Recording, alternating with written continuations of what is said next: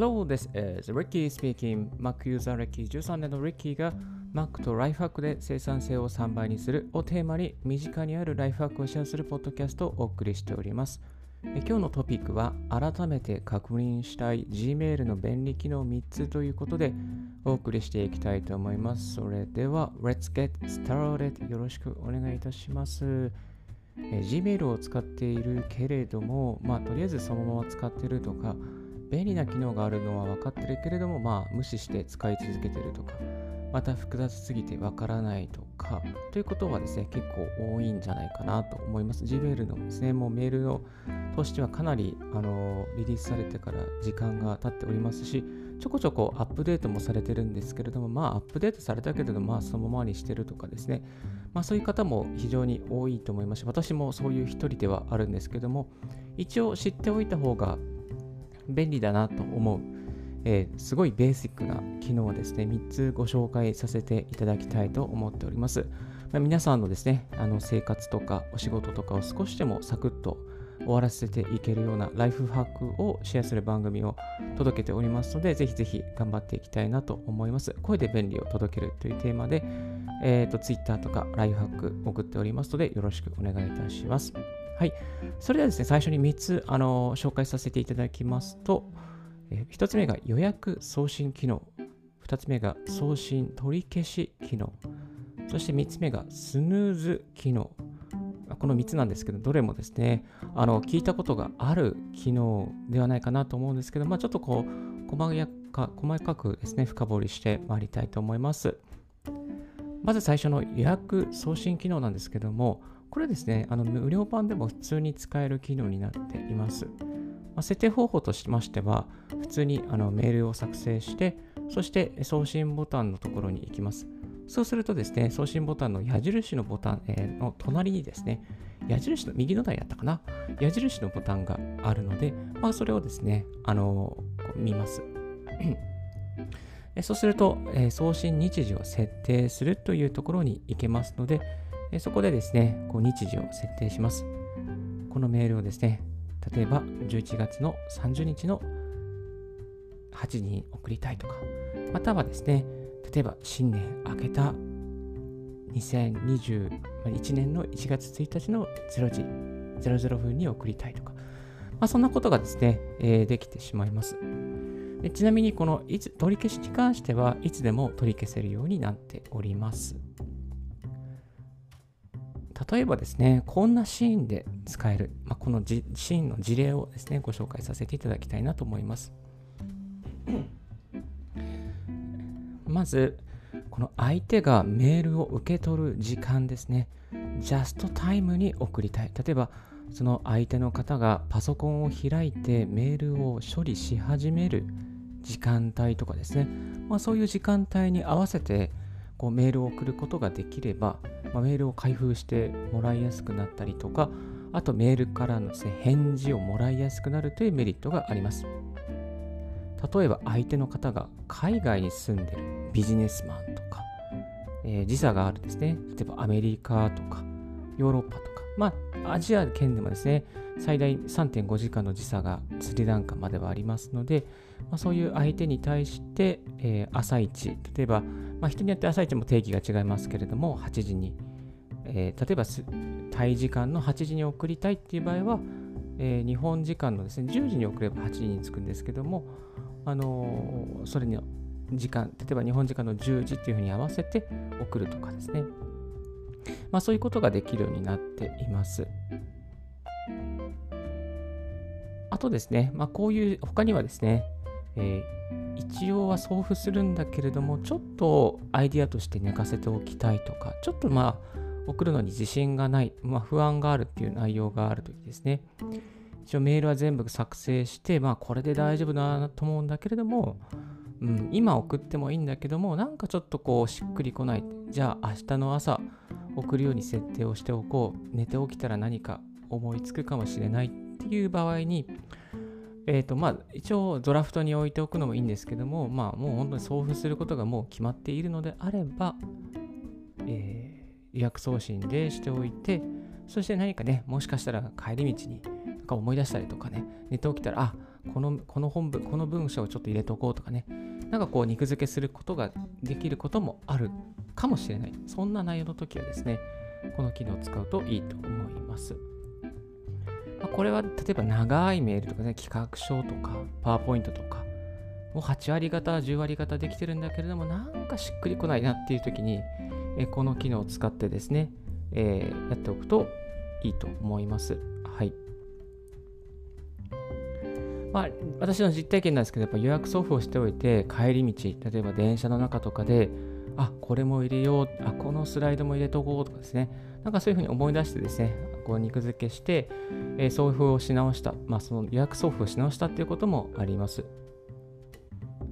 まあ、予約送付ですね、しておくと、まあ、なんとかこう、うん、あの、なんかね、自信がない時とか、なんかこう、しっくりこない時にですね、非常にこう使えますので、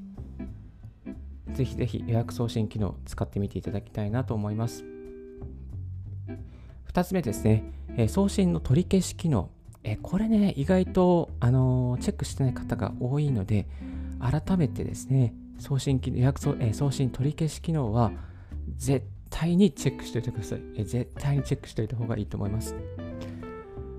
えっと、これは何、まあ、いわゆる何かというと、え間違えた時に、さっと取り消せる、メールを取り消せるっていうことですね。で設定方法は非常に簡単で、Gmail ですね、設定まで行って、そしてすべての設定を表示させます。でそしてこの全般っていうところですね、一番左側の全般のところに、送信取り消しっていうところがあります。で取り消せる時間から一応5秒、10秒、20秒、30秒の選択ができるようになってます。まあ、この時間は何かと言いますとですね送信してから例えば5だったら5秒以内だったら取り消せますよ。10秒だったら10秒以内だったら取り消せますよっていうねそういう設定になっています。一応は私はルッキーは30秒に設定してますよ。だって怖いもん。めちゃめちゃ怖いもん。送信してから30秒以内までは送信を取り消せるようにしました。はい。だってわかんないじゃないですか。だって同じね、佐藤さんでもさ、会社の佐藤さんとさ、大学の友達の佐藤さんに送っちゃって、この重要な書類をさ、会社の佐藤さんじゃなくて、大学の時の友達の佐藤さんに送っちゃったら、情報漏洩になっちゃいますからね。で、情報漏洩のほとんどはやっぱり誤送信なんですよね。大体はもう、えー、誤送信というふうに言われています。あとは例えば to を、B えー、BCC で送らなければいけないのを to で送ってしまってメールが流れてしまうとかですね、そういうこともまあ稀に事故としてあります。まあ、私もちょっと身近でもそういうことが、あの、他のですね、あの、会社の方でありました。いや、だからやっぱりちょっと誤送信気をつけなければいけないので、あの大丈夫って思ってる人もいるかもしれませんけども、超おすすめしたいのは、やっぱり30秒のですね、えー、送信取り消し機能は入れておいた方がいいと思います。もし自分のメール設定見てみて、え、5秒になっていたら今すぐ30秒に切り替えをしてはいかがでしょうか絶対に入れておいた方がいいかなと思います。過去私もですね、何回か送信取り消ししてますね。えっ、ー、と、間違えたもそうですし、内容が違ったとか、まあ、タイトルが違ったとかですね、添付が違ったとかね、まあ、そういういろいろなこう事故っていうか、自分の中でもヒューマンエラーって必ずあるので、えー、そういうのがですね、あのやっぱり未然に防げますから、あのぜひぜひこの送信取り消し機能は今日は一番お勧めしたい設定の項目でございます。はい、最後ですね、えスヌーズ機能、スヌーズ機能、いわゆるですね、あのスマートフォンのスヌーズ、えー、アラートのスヌーズ機能とですね、同じになります。いわゆるちょっと先送りしてしたいなっていう時に、この機能が使えます。で、例えばこう、気乗りしない時とかね、あの、なんかこう、メール見たくないなとかね、ちょっとこう、あるじゃないですか。なんかそういうこう、あ、この人のメール、ちょっと今これ見たくないなみたいなね、これちょっと今仕事できないなって、そういう内容があった時は、このスヌーズ機能を使っておくといいかなと思います。で、設定方法としましてはですね、まあ、受け取ったメールをまず開きます。そして、えー、そのメールを開いた状態で上の方にですね、表示される時計のマークがあります。時計のマークをクリックしましょう。そして、えー、スヌーズ期間を設定します。例えば、このメールをですね、えー、何時何分にまた、えー、何日の何時にまたこの表示させるかってですね、その機能、その設定をすることができます。その設定しますと、一旦このクリックするとですね、一旦このメールボックスから一旦消えるようになります。で消える消えるようになるんですけども、設定、スヌーズをですね、設定した時間にまたこうポンと上がってくると。まあ、いわゆるこう、ぬか漬けじゃないですけど、寝かせてる状態ですね。視界から見えないようにして、でも一旦は消えるように見えるんだけれども、ね、指定された日時になるとまたメールボックスに戻ってくるという風になってまいります。見たくないメールを見てしまったとかね、えー、気が乗って、本当に気分が乗っている時に見るようにしたいなとかね、あととにかく寝かしておきたいとかね、やる気が起きないとかね、まあそういう時に、あのこのスヌーズ機能は便利です。で、メールってやっぱりその処理、処理にね、こう、は、は、なんていうか、こう、処理に集中できる時間と、集中できない時間があると思うんですけども、まあ、私はとリッキーはですね、午前中はメールにあんまり処理しないようにしていますが、えっと、多分午後の時間とかですね、一番こうなんかね、あのちょっと脳の効率が悪いルーチンワークをする時間帯に、時間帯にですね、あのこのスヌーズを設定をしておいて、まあ、例えばこう2時とか3時ぐらいにこうメール集中してやりたいなっていう時に、そのスヌーズボタンを押しておくと、えそのタスクとしてですね、メールボックスのスヌーズが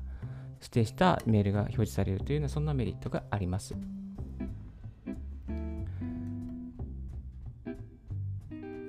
今回は改めて確認したい Gmail の便利機能3つということでご紹介させていただきました。1つ目が予約送信機能、そして2つ目が送信取り消し機能、そして3つ目がスヌーズ機能となっています。まあ、これ以外にもですね、いろいろとあの便利な機能もあるんですけども、この3つはね、やっぱりね、こう基本中の基本といいますか、あの本当誰もが設定しておいて、誰もが使ってほしい内容になっているので、もしこの中ですね、一つでもこうあなたの中で、あのあこれチェックしなかったなっていうのがあったらですね、チェックしてみていただきたいなと思います。はい。ブロガーのリッキーはですね、声で便利を伝えるというテーマで、こういったライフハック情報をですね、日々更新しております。それでは一旦ここで、えー、ショートブレイクさせていただきたいと思います。So I will take a short break. Stay tuned with Ricky's Life Hack Radio. Thank you very much for listening.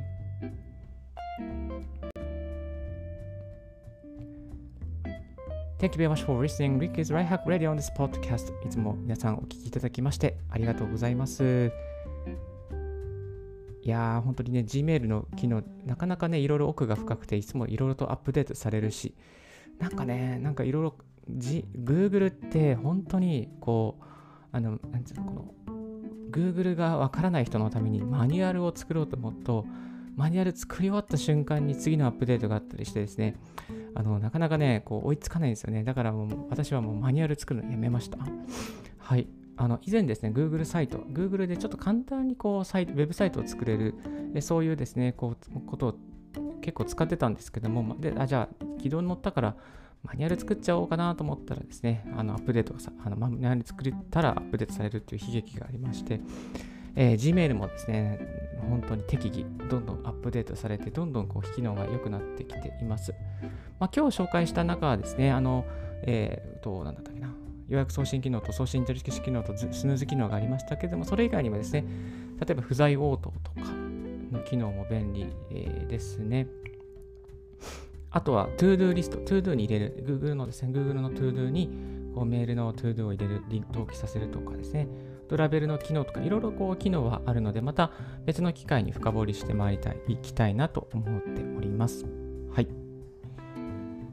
で、今こんなですね、ラジオを更新しながらも M1 の MacBook Air とかかなりかなり話題になってますよね。あの予約しようと思ってももう予約でいっぱい、また家電量販店ももう予約でいっぱいという状況が続いているというニュースが入ってきています。先日あの私の友人がですね、ビッグカメラに行きまして、いろいろと店員さんに聞いてみたところ、店員さんがですね、やっぱり一番あの本当にロースペックな、もう本当に標準的なモデルの MacBook Air を買ってみたけれども、4K 編集もできるし、えー、まあ、と非常にいいと。レンダリングはやっぱりパワーのあるマシンにはかなわないけれども、でもこれで 4K 編集できるのがいいよねっていうような、そんな話をしてくれてたそうです。はい。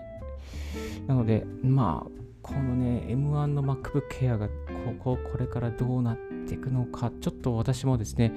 今この使っているのが MacBook Pro、えー、2020年モデル、本当に最新のモデル、今までまだラインナップついてるんですけど、最新のモデル、インテル Mac の最後のモデルなんですけども、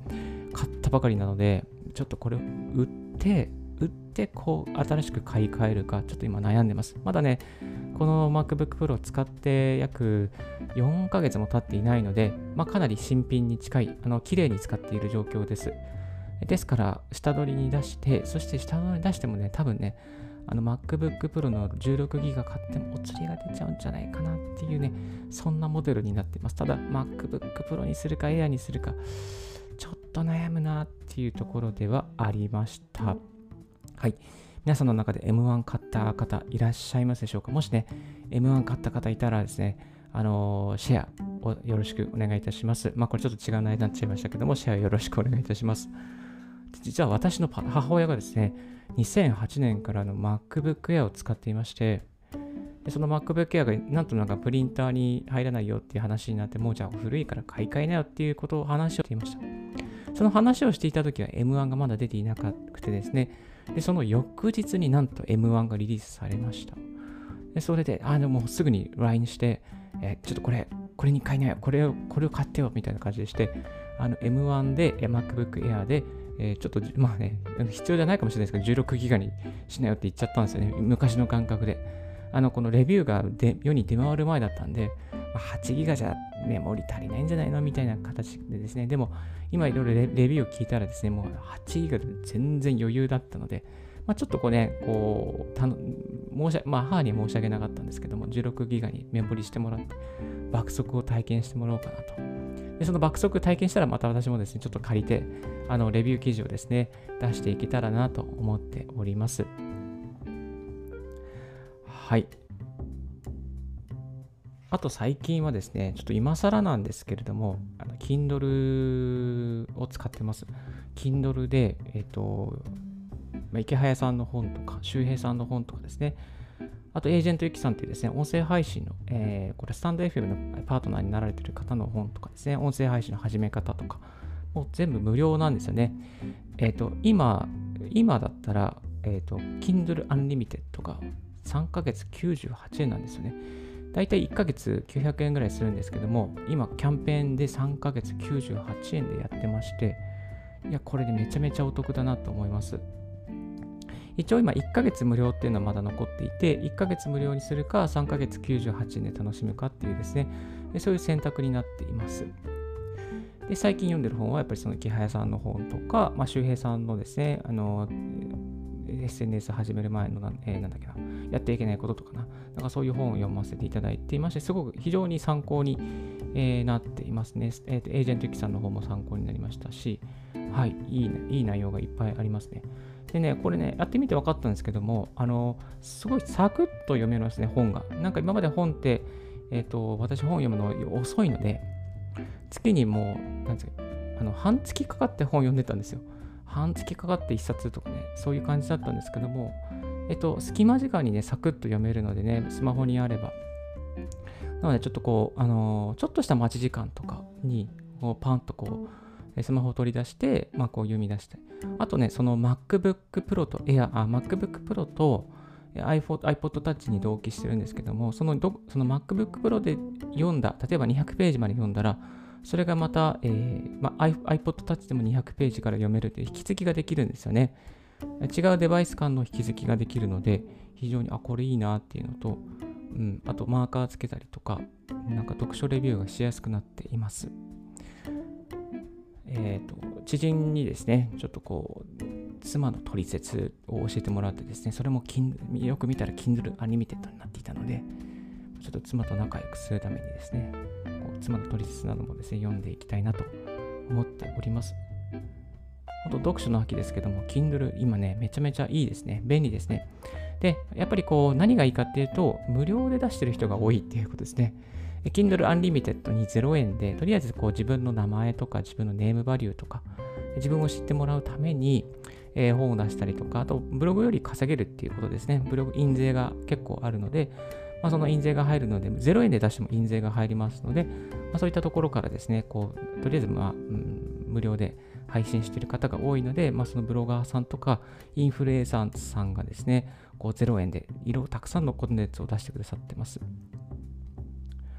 えっと、ブロガーの柑吉さんとかもですね、出していて、ちょっと今日はその柑吉さんの本読もうかなと思っておりますし、あのね、本当に読書が進むなって思います。ビジネス系 YouTuber の学さんもですね、今最近はあの読書やってますっていうツイートをよく見かけますね。iPad をですね、一つ読書用にして、まあ、読書して寝ますとか、あのコーヒーでこうカフェで読書しな読書してますとかですね。やっぱり読書のインプットって非常にこう有益ですよね。えっ、ー、と、そうですね。なので、これからちょっと Kindle 使い使い込んで、またいいコンテンツがあったら、こういった音声配信でレビューをしていきたいなと思っております。池早さんの本とか周平さんの本とか非常にね、ためになる再現性の高いあの内容がいっぱい書かれてますので、もしよろしかったら、ちょっとリンク貼っておきますので、ぜひぜひご覧いただけたらなと思います。あの、周平さんのツイッターを始めるときのですね、あの本とかね、非常にね、大変参考になりました。周平さんがあのアカウント100ぐらい、フォロワー100ぐらいでもう本当落ち込んだけども、やっぱり1日1フォロワー増やしていくっていうですね、そういう視点で、えー、やっていこうっていうこととかですね、非常に参考になりました。あとは、えーまあ、シンプルだけど今日の作業量をツイートするとかですね。あとはあな、えー、あなたの、えー、フォロワー1000人まではあなたのアカウントではありません。相手のための情報を投稿するアカウントになりましょうとかね。なんかね、こういう視点ってなかなかね、気づけないじゃないですか。やっぱり自分認めてほしいとかそういう気持ちもあるので、なんかね、こういう視点をね、いろいろいただけるので、こう、周平さんの本とか非常にこれからツイッター伸ばしていきたいなという方には、このおすすめしたい一冊であります。はい、今日はちょっと雑談長かったですけども、改めて確認したい Gmail の便利機能3つということでご紹介させていただきました。ちょっとこの内容はまだブログにはしていないんですけども、再生回数が多かったらブログにしてまた整理していきたいなと思います。はい、今日のラジオはいかがでしたでしょうか？少しでも役に立ったなと思う方は、ポッドキャストの購読、LIKE ボタン、また星の評価をよろしくお願いいたします。Apple Podcast でお聞きの方ももしよろしければレビューなどお願いいたします。Ricky ブログ、Ricky の Twitter も毎日更新しております。ちょっとこういうことを聞きたいです、こういうことを教えてくださいとかありましたら、ぜひぜひ Twitter までご連絡くださいませ。Thank you very much for tuning in Ricky's Right Hack Radio on this podcast. This Right Hack Radio has been brought to you by ブロガーの Ricky がお送りいたしました。Have a wonderful and fruitful day. Don't forget your smile. Bye bye.